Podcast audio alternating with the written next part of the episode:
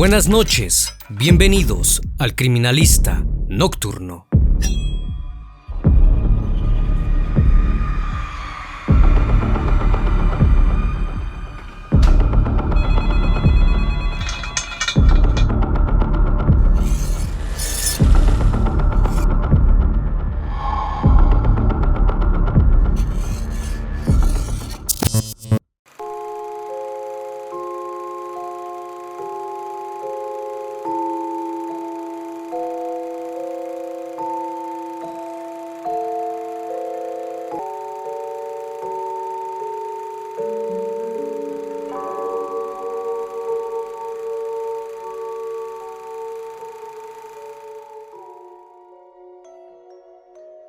Amityville, Nueva York. Hay una casa ubicada en el sur del Long Island, en la ciudad de Nueva York. Es el 112 de la calle Ocean Avenue, la cual abarca grandes hectáreas y cuenta con un embarcadero, cuyo terreno fue objeto de muchas historias por los indios nativos durante años. La casa fue creada en 1928, construida de tres pisos y con múltiples ventanas.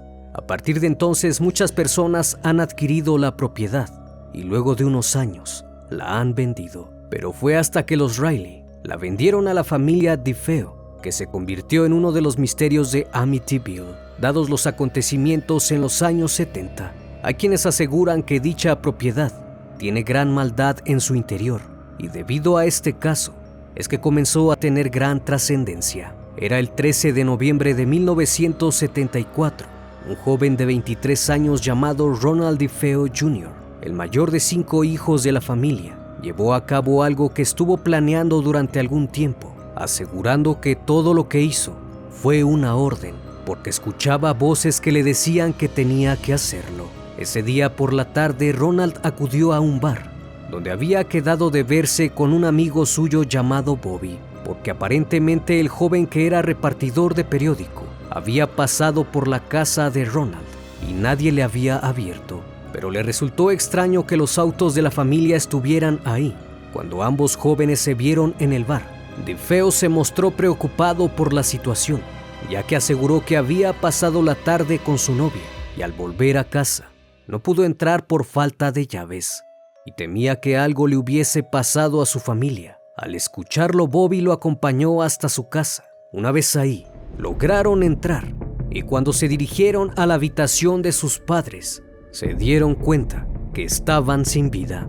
Ante esto Ronald gritó horrorizado, así que salieron y regresaron al bar. Difeo entró desesperado y gritando que habían asesinado a su familia. Otro chico que se encontraba ahí, Joey Jesuit, los acompañó al lugar junto con otras tres personas más. Una vez que los jóvenes entraron por segunda ocasión al inmueble, notaron que los demás miembros de la familia habían sido asesinados.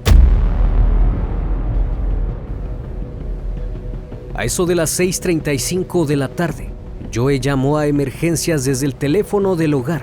Ahí les dijo que necesitaban a la policía, pues un joven había entrado al bar donde se encontraba, solicitando ayuda porque habían atacado a su familia. El oficial le solicitó los datos de la vivienda. Era el 112 de Ocean Avenue en Amityville, justo al sur de la avenida Merrick, con un letrero en la entrada que decía Grandes Esperanzas. Una vez que la policía arribó al lugar, le ofrecieron protección a Ronald, quien era miembro de la familia. Cuando los agentes entraron al domicilio, revisaron las habitaciones. En una se encontraba el cuerpo de Ronald DeFeo Sr., de 43 años, y Louis DeFeo, de 42, en posición de cúbito ventral o boca abajo, con dos disparos en la espalda. Lois se encontraba cubierta con una sábana dorada y Ronald Sr. en ropa interior. En las siguientes dos habitaciones situadas frente a la principal, se halló el cuerpo de Alison DiFeo, en la misma posición que sus padres. Fue encontrada tapada con una manta como si estuviese durmiendo. Al retirar la manta, esta había sido ultimada de un solo disparo y alrededor de su cuerpo había un charco hemático. En la habitación de al lado se encontraron los cuerpos de John DiFeo y Mark, cada uno en sus respectivas camas, en posición ventral y con los brazos cruzados bajo la cabeza, rodeados de un charco hemático En la siguiente planta se halló a Down Feo, en la misma posición que sus hermanos y cubierta con una manta. Todos ellos presentaban un solo disparo. Mientras la policía examinaba el lugar en busca de indicios, Ronald se encontraba llorando desconsoladamente en el comedor familiar de la casa, pues había perdido a sus padres y a sus hermanos. Incluso salió devastado y dijo que jamás volvería a pisar su hogar. Luego de algunas horas se hizo el levantamiento de los cuerpos y Ronald fue llevado a la estación de policía local para su protección, pues en apariencia los asesinatos habían sido cometidos por un hombre de la mafia llamado Louis Fallin, puesto que anteriormente su padre había ayudado a este sujeto a esconder objetos de valor robados en el sótano e incluso había vivido con ellos algún tiempo. Esto luego de que se le preguntó a Difeo si alguien sería capaz de haber ultimado a su familia. En principio todo parecía cuadrar y Ronald, quien tenía el apodo de Butch, no era sospechoso del caso, si bien muchos sabían que la relación de él y su padre no era tan buena, con sus hermanos no era así, pues según los vecinos él era amoroso con ellos. Por esa razón, no lo creían capaz de haber perpetrado los crímenes. Sin embargo, los investigadores siguieron el protocolo de actuación y procedieron a interrogar a Ronald quien pronto revelaría serias inconsistencias en su declaración. En principio declaró que ese día salió de su casa a trabajar, un poco más temprano de lo habitual. Después de unas horas de que su padre no acudiera al negocio, empezó a llamarle en reiteradas ocasiones pero nunca contestó. Ese día su progenitor acudiría a una revisión médica, por lo que pensó que quizás se había alargado y por esa razón no se preocupó pero cuando llegó a su hogar se percató de los autos y luego de tocar la puerta nadie le abrió. Es entonces que se dirigió al bar y en compañía de su amigo Bobby entraron por una ventana y vieron la dantesca escena. Cuando la policía lo cuestionó por sus llaves, dijo que la mayor parte del día había estado bebiendo con unos amigos en casa y que cuando salió de la misma no se percató que las había dejado. Aseguró que cuando regresó del bar con su amigo, tuvo que entrar por la ventana. Entonces el oficial lo interrumpió y le preguntó con quiénes había estado bebiendo y por qué con anterioridad había dicho que se encontraba trabajando. Fue entonces que comenzaron a sospechar que algo no cuadraba en su declaración. Mientras estaba en la jefatura, la policía se encontraba en su domicilio y no tardaron en encontrar una caja de cartón vacía de un rifle Marlin de calibre 35 en la habitación de Ronald. Una extraña coincidencia, ya que toda su familia había recibido disparos con un calibre 35. Algunos agentes acudieron con los amigos que supuestamente habían estado con Ronald esa mañana, y ellos dijeron que estaba un poco loco, que a veces inventaba cosas. Afirmaron que sí bebían de vez en cuando con él, pero ese día en particular no lo vieron. Entonces los agentes preguntaron si Ronald sería capaz de asesinar a su familia. Nadie confirmó la pregunta, pero dijeron que DeFeo era muy apasionado de las armas y que de hecho tenía un rifle. Una vez sabiendo esto lo volvieron a interrogar y es entonces que nuevamente cambió su versión de los hechos. En esta ocasión dijo que el mafioso Louis Falini se presentó en su dormitorio a las 4 de la mañana y lo amenazó para que se levantara entonces Falini tomó su rifle, con el cual privó de la vida a sus padres y hermanos. Cuando Louis se fue, Ronald pensó que lo inculparían, así que empezó a destruir todas las pruebas y se deshizo de ellas. Al día siguiente accedió a llevar a los investigadores al lugar donde había arrojado el arma y la ropa que portaba ese día. Aseguró que mientras iba camino al trabajo, destapó una alcantarilla y lanzó todo al interior. Cuando abrieron el desagüe, los investigadores pudieron recuperar dos cajas de municiones y la funda del rifle, el cual no se encontraba al interior, pues Ronald dijo a la policía que el arma la había arrojado por el canal. El 15 de noviembre, la policía del condado de Suffolk anunció que Ronald DeFeo Jr. era acusado de haber ultimado a toda su familia el martes por la noche en la casa familiar de Amityville. Todo comenzó alrededor de las 3 de la madrugada. Ronald tomó entre sus manos el rifle Marlin y se dirigió a la habitación de sus progenitores. El primero de los ocho tiros fue para su padre, a quien le disparó por la espalda en dos ocasiones. Seguido de eso apuntó el arma a su madre y de igual forma accionó el rifle en dos ocasiones, afectando la parte del pulmón derecho y la caja torácica. Una vez hecho esto, contempló los cuerpos durante unos segundos y salió de ahí, solo para acabar con sus hermanos. Ambos dormían en su habitación. Se situó de pie entre sus dos camas y accionó el arma una vez a cada uno. Luego salió y vio a Allison despierta, así que le dio en la cabeza.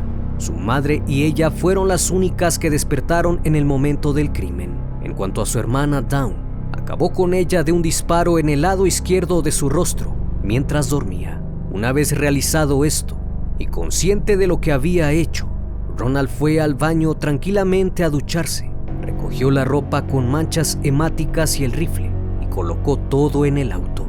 Posteriormente condujo al trabajo, arrojó el rifle por el desagüe y se deshizo de lo demás en una alcantarilla. Como ese día su padre no fue a trabajar, puesto que ya había acabado con él, Llamó en varias ocasiones a su casa para intentar contactar a sus padres y, según él, armar su coartada. Después llamó a su novia Sherry Klein y le dijo que la quería ver. Una vez que se vieron, Ronald le dijo que su padre no le contestaba el teléfono y le pidió el suyo para llamarle, pero tampoco atendió la llamada. Ese día transcurrió con normalidad. Incluso fueron de compras y ya por la tarde, Ronald acudió a la casa de Bobby Kelsky y le dijo que si se podían ver más tarde en el bar. Quedaron de verse a las 6 de la tarde. Al encuentro de ambos, Difeo le expresó su preocupación por su familia. Es entonces que Bobby accedió a ir con él a su casa y finalmente se dio el descubrimiento de la familia. Pero ¿qué llevaría a Ronald a cometer semejantes actos sin mostrar arrepentimiento? Y por qué este crimen se logró convertir en un tema paranormal, debido a especulaciones y rumores en torno al caso, convirtiéndose en la base para la trama de varios libros y cortometrajes. Ronald Joseph DeFeo Sr. conoció a Lois Marie Brigante cuando ésta tenía 18 años. Ella provenía de una familia económicamente sustentable y soñaba con convertirse en modelo, mientras que Ronald pertenecía a la clase media sin embargo, el amor rindió sus frutos a pesar de ser de diferentes clases sociales. Todo cambió cuando la pareja decidió casarse, lo que provocó una disputa entre Lois y sus padres, quienes pronto rompieron toda comunicación con ella, hasta que el 26 de septiembre de 1951 tuvieron a su primer hijo, Ronald Joseph DeFeo Jr., después del nacimiento de su primogénito, el padre de Lois, Michael Brigante le ofreció trabajo a su yerno Ronald para trabajar en su compañía. La pareja se estableció inicialmente en Brooklyn, Nueva York, y pronto los problemas empezaron a surgir, ya que Ronald Sr. era extremadamente autoritario y dominante, y a menudo golpeaba y castigaba a su pequeño hijo. Louis por su parte no decía nada y se sometía a su esposo, pues pensaba que hacía lo correcto. La disciplina ejercida hacia el niño provocó rápidamente un tremendo estrés que lo llevó a afectar su salud física y mental, pues Ronald Jr. empezó a comer en exceso.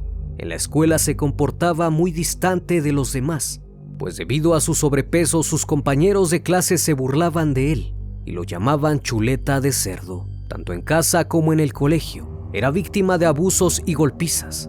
Así fue hasta que terminó la primaria, pues todo cambió cuando ya siendo un adolescente comenzó a consumir drogas pasando de ser víctima a ser un problema para los demás, pues su carácter era agresivo y en ocasiones estallaba en ira.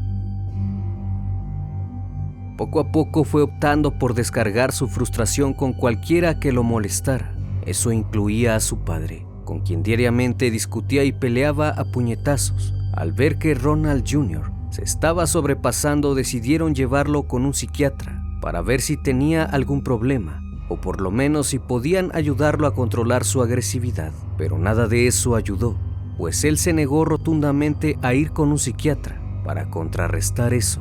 Sus progenitores le compraban regalos sumamente costosos, además de todo lo que él quería. La familia DeFeo pronto empezó a crecer, sumándose tres hijos más, dos niñas y un varón, llamados Dawn Teresa, Allison Lois y Mark Gregory. Al convertirse en una familia numerosa, y luego de que Ronald Sr. trabajara muy duro en la concesionaria de su suegro en Brooklyn, tomó la decisión de dejar la ciudad y mudarse a Long Island con su familia, donde logró comprar la casa en Amityville, un lugar tranquilo para familias adineradas, colocando un letrero en el patio delantero que decía Grandes Esperanzas, el cual simbolizaba el deseo de la familia. Una vez que se mudaron a su nuevo hogar, los enfrentamientos no cesaron, tanto así que tras una fuerte discusión, Lois, cansada del carácter agresivo de su esposo Ronald y las constantes peleas con su hijo mayor, se fue de la casa, lo cual provocó que con el tiempo su esposo cambiara su actitud hacia ella y le pidiese que regresara a su hogar. Luego de unos meses tras la reconciliación, tuvieron a su quinto y último hijo, llamado John Matthew. Cuando Ronald cumplió 17 años, abandonó la escuela. Esto debido a su comportamiento y a su consumo regular de drogas, pero lejos de cambiar su situación empeoró, puesto que el gritarse en su casa se había convertido en algo habitual durante años. Se habían acostumbrado tanto a discutir que para la familia era muy normal gritar todo el tiempo. Pasado cerca de un año, Ronald le pidió trabajo a su abuelo en la concesionaria. Este accedió a darle el empleo, con tal de que se alejara de los vicios, el joven empezó a hacer cosas simples, pues nadie de la familia esperaba mucho de él, puesto que era demasiado irresponsable. Independientemente de si se presentaba a trabajar o no, él recibía su sueldo puntual, el cual gastaba en múltiples sustancias ilegales, mujeres y armas de fuego. Para ese entonces Ronald era conocido por sus amigos como Butch. Ellos lo consideraban un sujeto bastante loco y agresivo, con el cual solían divertirse por sus ocurrencias, tanto así que en más de una ocasión participó en algunos robos, sin ni siquiera tener la necesidad de robar, ya que sus padres lo proveían de todo lo necesario. Todos estos comportamientos tarde o temprano terminarían por manifestarse de la peor manera. Un evento ocurrido con anterioridad, antes del crimen, dio indicios de que algo estaba por venir, pues una noche los padres de Ronald estaban discutiendo fuertemente al verlos fue a su dormitorio, tomó una escopeta que tenía y bajó hasta donde se encontraban ellos. En ese momento le apuntó a su padre y le gritó que dejara en paz a su madre o lo iba a asesinar. Increíblemente, Difeo apretó el gatillo, pero el arma no se disparó. Ronald Sr. se quedó paralizado, observando con asombro cómo su propio hijo había accionado el arma. Ese día la pelea terminó pero las acciones de Ronald DeFeo Jr. mostraron como un presagio de aquello que se desataría no solo sobre su padre, sino sobre toda su familia. Dos semanas antes de los acontecimientos, Ronald fue enviado por uno de los empleados del concesionario a depositar unos cheques al banco, pero mientras iba en camino se las arregló para simular un robo, ayudado por un amigo suyo. Mientras se encontraba detenido en un semáforo rojo, una vez que llegó a la concesionaria, y les contó lo que había pasado.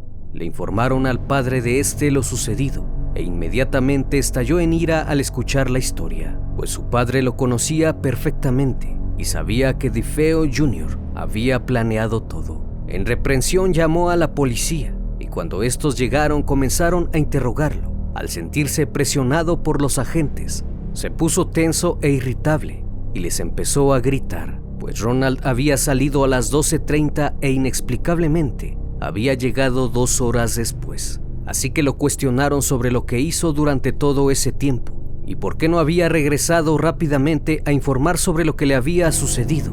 En respuesta a sus preguntas, los maldijo y su progenitor llegó a la conclusión de que sin duda había sido él, diciéndole que tenía el diablo en la espalda. Ronald lo miró y se enfureció tanto que le dijo que lo iba a asesinar. Subió a su auto y aceleró marchándose de ahí.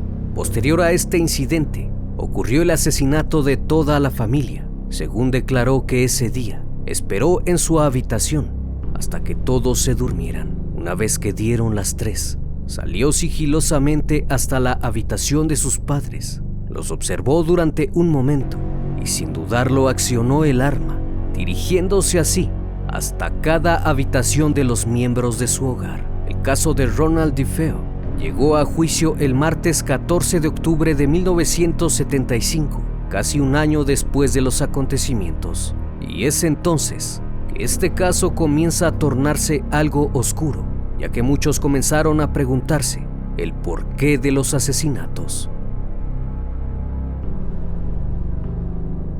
Fue entonces que durante el juicio Ronald DeFeo Jr. declaró que cuando se encontraba en su habitación, las voces demoníacas lo despertaron a eso de las 3 de la madrugada y le ordenaron acabar con toda su familia. Y una vez que comenzó, simplemente no pudo parar, pues se sentía poseído y todo había sido tan rápido. Debido a esta declaración, sus abogados intentaron declararlo enfermo mental. Por lo tanto, no tendría por qué ser considerado responsable de los crímenes. Sin embargo, el psiquiatra del fiscal, el doctor Arnold Solan, confirmó que luego de haberle practicado un examen, arrojó que Ronald sufría de trastornos asociales a la personalidad, pero declaró que el joven era perfectamente consciente de sus acciones al momento del crimen. Si bien era adicto a las drogas, eso no lo hacía enfermo mental puesto que luego de evaluar toda la situación familiar y los acontecimientos ocurridos con anterioridad, los investigadores sugirieron que la principal motivación de que Ronald quisiera acabar con su familia era que él quería cobrar las pólizas de seguro de vida de sus padres. A pesar de todas las versiones que dio en torno a los hechos, el 21 de noviembre de ese año fue declarado culpable de seis cargos de asesinato en segundo grado y el 4 de diciembre fue condenado a cadena perpetua sin libertad condicional en la correccional de Sullivan, en Nueva York.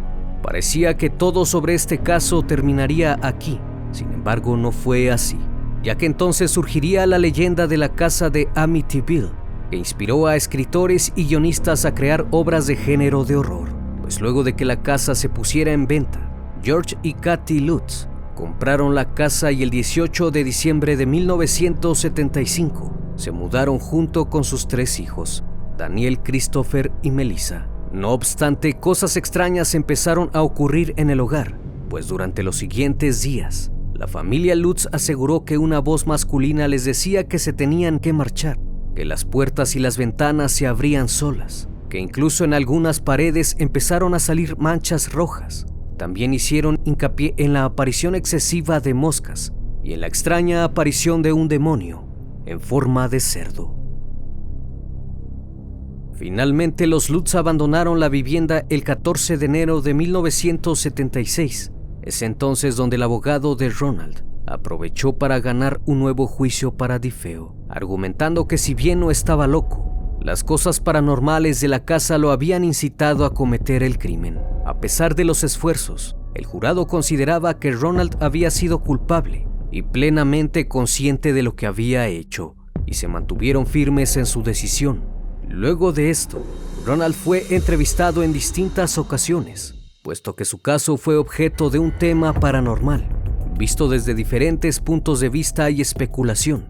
En una entrevista, 1986, Ronald DeFeo afirmó que su hermana Dawn fue quien asesinó a su padre y que posteriormente su madre había acabado con toda la familia. En el año 2000, dijo nuevamente que su hermana había sido la que cometió los crímenes, junto con dos de sus amigos. Aseguró que después de que ella y su padre discutieran, acordaron acabar con él pero que tendrían que asesinar a sus hermanos para así no dejar testigos. Según Difeo, esa noche, él estaba en su cama y escuchó los disparos. Al ver lo que su hermana había hecho, se enfureció.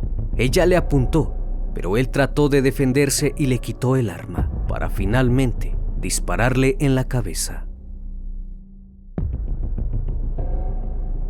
Pero ¿cómo Ronald DiFeo pudo acabar con toda su familia sin que nadie se diera cuenta? Es un misterio que hasta el día de hoy sigue vigente. La investigación policial concluyó que el rifle no había sido equipado con un silenciador y no se encontró evidencia alguna de sedantes que se hubiesen administrado a las víctimas, como en un principio se pensó, lo que lleva a especular cómo es que nadie intentó levantarse de la cama y salir de la casa luego de escuchar el ruido de los disparos, pues dados los indicios la familia fue asesinada en sus respectivas camas, pero al parecer estaban dormidos, lo cual resulta difícil de creer, pues un arma de ese calibre emite un gran sonido. Además, extrañamente, luego de los ocho disparos, ninguno de los vecinos escuchó algo. Todo resulta muy sospechoso, por lo cual se podría pensar incluso que Ronald no actuó solo. Por esa razón los cuerpos no presentaban heridas de lucha y forcejeo en el lugar. No había nada que indicara que al menos trataron de huir, pues según las investigaciones, Ronald se dirigió a la habitación de sus padres y accionó su arma en cuatro ocasiones, disparos suficientes como para despertar a toda la familia y a los vecinos. Sin embargo, pareciera que ninguno de ellos se movió. Lo cierto es que luego de las pericias realizadas años después, se lograron encontrar residuos de pólvora en el camisón de Dawn, la hermana mayor de Ronald, pero el experto en balística concluyó en su informe que la pólvora presentada no indicaba que ella hubiese disparado, sino más bien que estuvo muy cerca del arma al momento del disparo. Por desgracia, debido al tiempo transcurrido, no se puede realizar una prueba de residuos de disparo en las manos de Down, la cual nos hubiera dado la respuesta. Un especialista contratado por Michael Brigante, abuelo de Ronald, concluyó luego de examinar los dictámenes periciales que a la familia de Feo le dispararon con al menos dos armas. Lamentablemente, luego de varias versiones de los hechos, es difícil saber con exactitud qué pasó aquella fatídica y oscura noche, por lo que el caso sigue siendo un gran enigma. Ronald DeFeo Jr. murió el 12 de marzo del 2021 a la edad de 69 años en el centro médico de Albany. La causa del deceso no fue revelada. Como siempre, damas y caballeros, fue un gusto estar con ustedes esta noche. Si aún no estás suscrito, te invito a que lo hagas y seas parte de esta gran comunidad. Esto es El Criminalista Nocturno. Hasta la próxima emisión.